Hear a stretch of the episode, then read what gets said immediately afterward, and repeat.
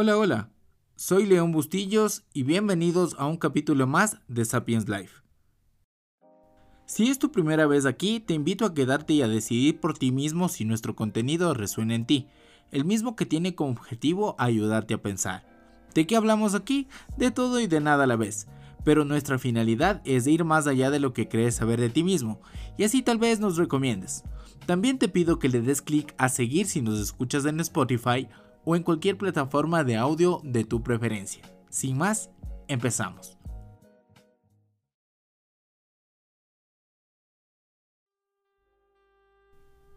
Hemos empezado el 2022 con algunos comportamientos e ideas que lógicamente nos llevan a ser mejores, ¿no? Muchos nos ponemos propósitos, eh, nos generamos metas a lo largo del año. Por ejemplo, tú quizás no sepas que quizás tu mascota tiene un propósito. Bueno, quizás sí, o quizás no. Quizás nunca te comunicas con tu mascota, o con tu pareja, o con tus amigos, y simplemente no sabes qué objetivos tienen ellos. Bueno, quizás si es que tienes una conversación suficiente, eh, podrás entender que un tema de un eh, propósito es muy personal. Y dentro de los propósitos de este año que tengo yo, eh, es bueno, seguir con la grabación de, este, de, esto, de esta temporada, siendo un poco más em, hegemónico, ¿no? Tratar de que los capítulos lleguen a tiempo. El año anterior tuvimos 14 eh, capítulos a lo largo de casi 6 meses, de lo cual también estoy agradecido porque hemos aprendido a llegar poco a poco a una audiencia nueva Ahorita ya nos escuchan, eh, según el reporte que tengo de Spotify, en seis países. Uno de ellos eh, fue México y yo al amigo mexicano que seguramente escuchas el podcast y te diste la ronda de escuchar todos los capítulos. Eh, bueno, no sé de dónde eres. Si es que puedes, ya sabes, puedes escribirnos a nuestras redes sociales. Bueno, a la única, ¿no? Que es arroba sapienslive en Instagram. Y gracias por escuchar este espacio. La verdad es bastante interesante llegar a personas que quizás necesiten un momento de compañía, como le dijimos en el principio, pero también es importante para mí que te ayude, te sirva y simplemente quieras em, algo de, de, compañía o simplemente de estas ideas que salen de mí a partir de mi conocimiento y quizás a veces no tanto conocimiento, sino las ganas de aprender y compartir. Creo que eso es algo bastante importante. Mucha gente tiene miedo de compartir y hace unos días tuve una conversación con alguien bastante interesante que fue parte de, de mis coaches y me dijo algo que él había escuchado o había leído, no lo recuerdo bien, mentiría. Y me dijo que no tengamos miedo de rodearnos de gente más inteligente que nosotros. Porque de alguna manera es la gente de la que realmente vamos a aprender algo. Me parece interesante, ¿no? Bastante, bastante interesante porque, eh, no sé, ¿tú te has dado cuenta qué personas inteligentes tienes a tu alrededor? De quién estás absorbiendo conocimiento o experiencia, inclusive en donde sea. Yo personalmente tengo mis fuentes de conocimiento. Algunos son amigos, algunos son compañeros de trabajo, algunos son eh, mentores que tengo sobre temas personales, es, inclusive mi psicólogo, en este caso, bueno, mi psicóloga, ah, que también me escucha, te mando un saludo, tú sabes quién eres, Martita, te mando un abrazo y gracias por ser parte de esta audiencia también. Y bueno, yendo al punto álgido de, la introducción, eh, algunos de ustedes seguramente se pusieron eh, un propósito. Y dentro de los propósitos que yo me generé este año, uno de ellos fue el no hacer nada. Bueno, quizás les cause gracia, pero ese es un propósito, porque aunque no le parezca, tiene mucho trabajo. Eh, aunque no parezca, entre comillas, positivo, yo te pregunto en este momento, ¿cuándo fue la última vez que no hiciste nada? Quizás la pregunta te parezca algo inconsciente, ¿no? Pero es la verdad, o sea, ¿cuándo fue la última vez que tú dijiste no, no voy a hacer nada? Ojo, pero no quiero que confundas el no hacer nada, el quedarte en tu casa. O simplemente dormir. O dedicarte a ver el teléfono. O simplemente o leer. Porque de una u otra forma eso es hacer algo. Pongamos un ejemplo. Si tú llegaste después del trabajo del día de hoy y no tuviste un plan con tu pareja, con tus amigos, con tu familia, con tus hijos, no sé, con tu mascota, y llegaste y bueno, prendiste la televisión, te recostaste y te relajaste. Te comento que eso no es hacer nada. Viste televisión, te relajaste, descansaste. Entonces es ahí donde viene el problema que yo me planteo para generar un propósito. Yo realmente no quiero hacer nada. ¿Y qué es hacer nada? Justamente eso, porque muchas veces tenemos esta confusión de que tener actividades que no son, entre comillas, importantes es no hacer nada. Pero si repasamos estas ideas con mayor eh, detalle, nos vamos a dar cuenta que estamos realizando acciones. Tomarte una ducha por el cansancio del trabajo es tomarte una ducha. Eh, llegar y recostarte en el sofá y ver una película es ver una película. O cocinar. Para muchos en su mente estas actividades sería hacer nada. Cuando en realidad sí estamos haciendo actividad constante. Pero entonces, ¿qué es hacer nada? Siendo realistas del ritmo de vida actual casi frenético que tenemos, nos impulsa a superar ciertos límites de tiempo. Por ejemplo, después de 7 u 8 horas del día de trabajo, Luego de esto podemos decir que tenemos algo de tiempo libre, el mismo que quizás no está de alguna manera bien invertido. ¿Por qué? Porque llegamos a la casa y tenemos más actividades. Cuidar a tus hijos, la tarea de tus niños o a veces inclusive las mismas actividades de tus hobbies. No sé, hacer ejercicio, eh, arreglar tu casa o volver a cocinar. Este tipo de actividades son actividades. Entonces, es decir, nuestro tiempo está saturado de acciones.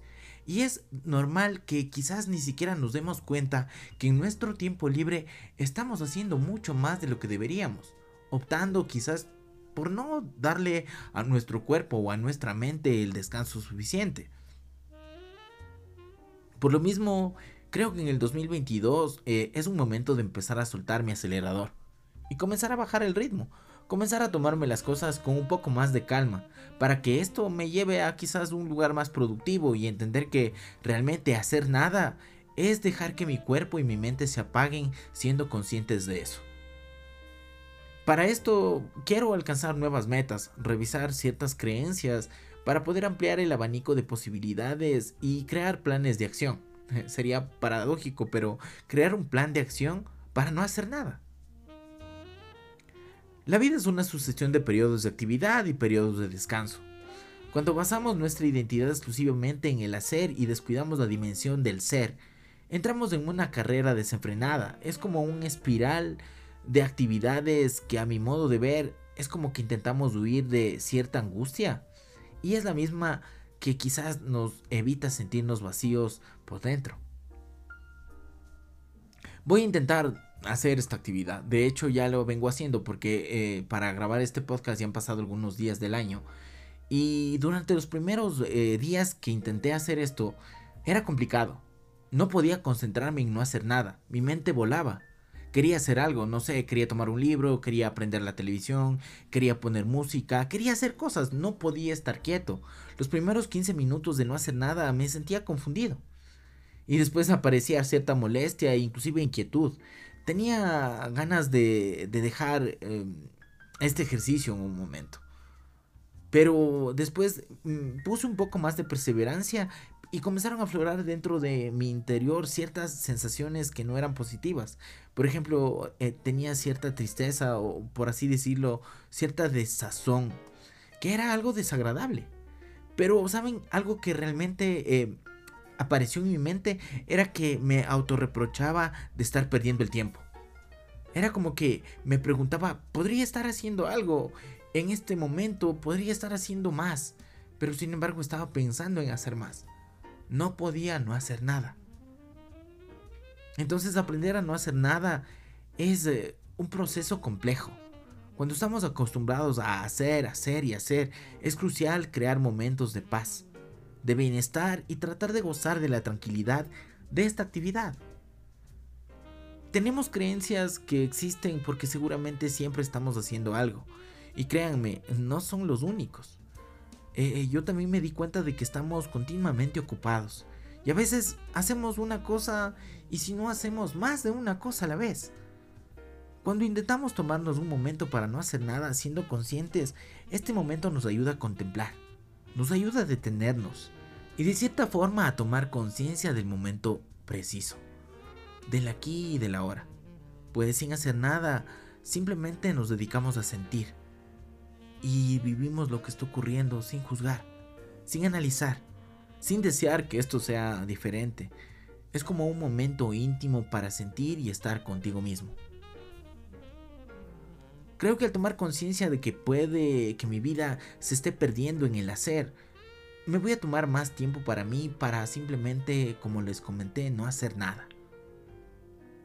Aunque no hacer nada puede ser algo que esté mal interpretado por nuestra mente como una actividad de ocio o simplemente nada de producción, lo que realmente le estamos haciendo a nuestro cuerpo, a nuestra mente y a nuestra alma es darle la oportunidad de descansar en nosotros mismos.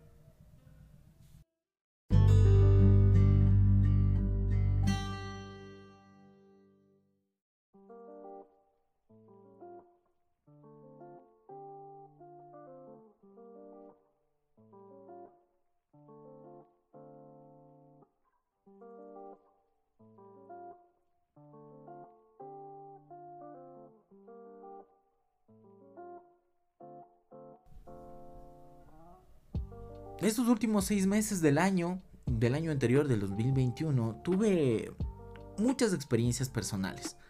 Dentro de ellas profesionales, eh, que fueron de bastante enriquecimiento y también algunas relaciones emocionales que fueron eh, muy importantes para mí.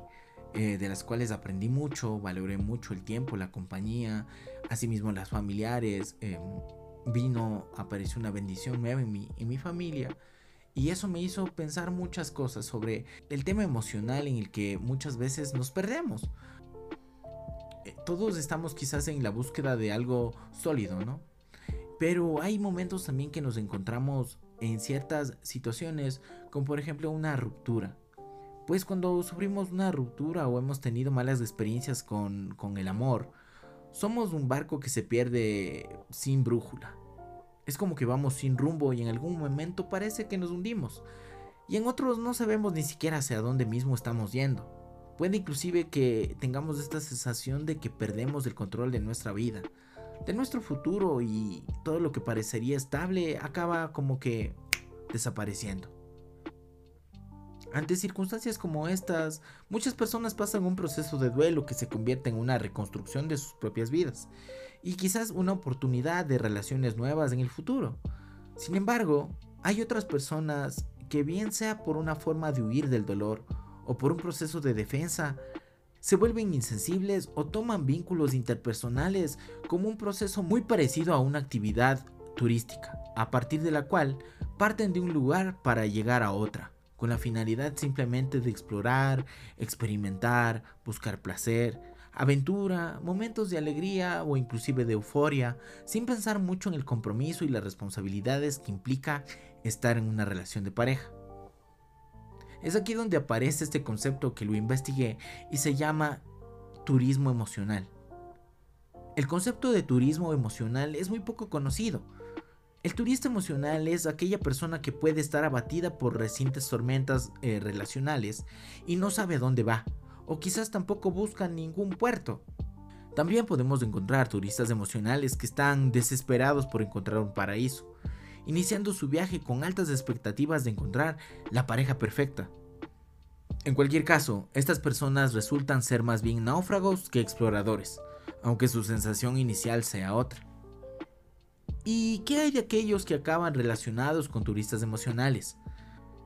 Son personas emocionales, sí, pero como dice la canción del grupo argentino La Mosca, todos tenemos un amor que nos complica la vida. Y es que los que están del otro lado, en el puerto, acaban viendo al turista emocional como una estrella fugaz que aparece y desaparece, que a veces está presente y otras simplemente no muestran ninguna señal, para después volver al otro con toda naturalidad. Algún momento con unos amigos hablábamos sobre la responsabilidad emocional y es justamente lo que el turista emocional carece. El turista emocional suele tener la filosofía de arriesgate a ver qué pasa. Sin embargo, muchas veces lo que pretende es querer a ratos, prenderle fuego a una amistad, entrar en el juego histórico de ir y venir, alegrar el día y quebrar al otro al marcharse. Pero sin embargo, considerando que esto es una despedida, porque en algún momento aparecerá de nuevo, o al menos eso es lo que este tipo de persona tienen la práctica. A lo largo de su actividad turística emocionalmente, se acaba desarrollando un sentimiento siempre latente dentro de la inestabilidad, que no tiene nombre ni apellido y es complejo de explicar. Muchas veces suele ser adictivo y generado de alguna manera con dependencia. El turismo emocional implica la emoción de lo nuevo y la atracción por lo inusual. Ambas personas, o al menos una de las involucradas, sabe o quiere compartir con el otro, pero a la vez no hay ninguna seguridad. Esa cuerda floja sentimental, aunque desespera, motiva a seguir y a llegar al final que a veces puede ser el comienzo de una relación, pero muchas otras consiste simplemente en disfrutar del viaje y hasta una nueva oportunidad. En este punto se debe tener cuidado, porque ser turista emocional puede convertirse en un estilo de vida, para nunca involucrarse con nadie y evitar la intimidad y el dolor emocional. No obstante, muchas personas señalan que desean vivir del turismo emocional durante cierto tiempo, sobre todo luego de transitar por relaciones de larga duración que de alguna manera quieren volver a salir al mar y navegar por nuevos rumbos, es decir, conocer la diversidad en todo sentido. Si seguimos tomando en cuenta esta metáfora del barco, obviamente. De hecho, muchos se arriesgan y asumen la responsabilidad de perderse en algunos destinos y querer quedarse en otros pues han estado durante mucho tiempo fondeados en destinos que no les satisfacen. Para muchas personas, especialmente las personas que tienen rasgos emocionales, el recorrido obtienen un aprendizaje que les permite revisar de vez en cuando un horizonte, comprobando después que luego quieren simplemente llegar o tal vez quedarse. Bueno, seguramente tú en este momento estás pensando, ¿he sido un turista emocional? Finalmente, para la mayoría de personas que se convierten en turistas emocionales, es porque buscan o anhelan el retorno a una vida de pareja. Se dan el permiso de buscar, aunque en algunas ocasiones no cuentan con el equipamiento adecuado. Para iniciar una travesía de este tipo muchas veces están debilitados por una ruptura previa. El papel de psicólogo y psicoterapeuta de parejas en estos casos es muy importante, ya que ayuda a las personas a hacerse los ajustes necesarios para continuar con una vida emocional sana. Y con esto, aconsejar sobre cuándo detenerse, cuándo permitirse el dolor, cuándo seguir sin despertar y sobre todo cuándo la vida de este tipo de interacción turística, sobre todo cuando la vida del turista se está convirtiendo en una coraza ante la verdadera vivencia emocional del afecto correspondido.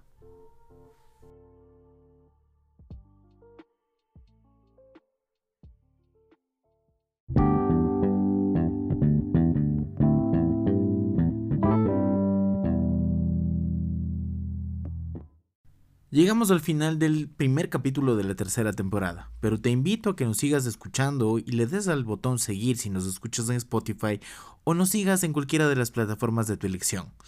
Esto ha sido el primer capítulo de una temporada que viene cargado de muchas emociones y también de conversaciones un poco más prácticas del que fue el inicio de Sapiens Life. Gracias por estar aquí. Recuerda que nos puedes seguir en nuestras redes sociales, en este caso Instagram, en arroba sapienslife o a mí, en arroba León Bustillos. Ha sido un gusto para mí volver a ti en esta tercera temporada. Mantente atento y muchas gracias por estar aquí. Se van.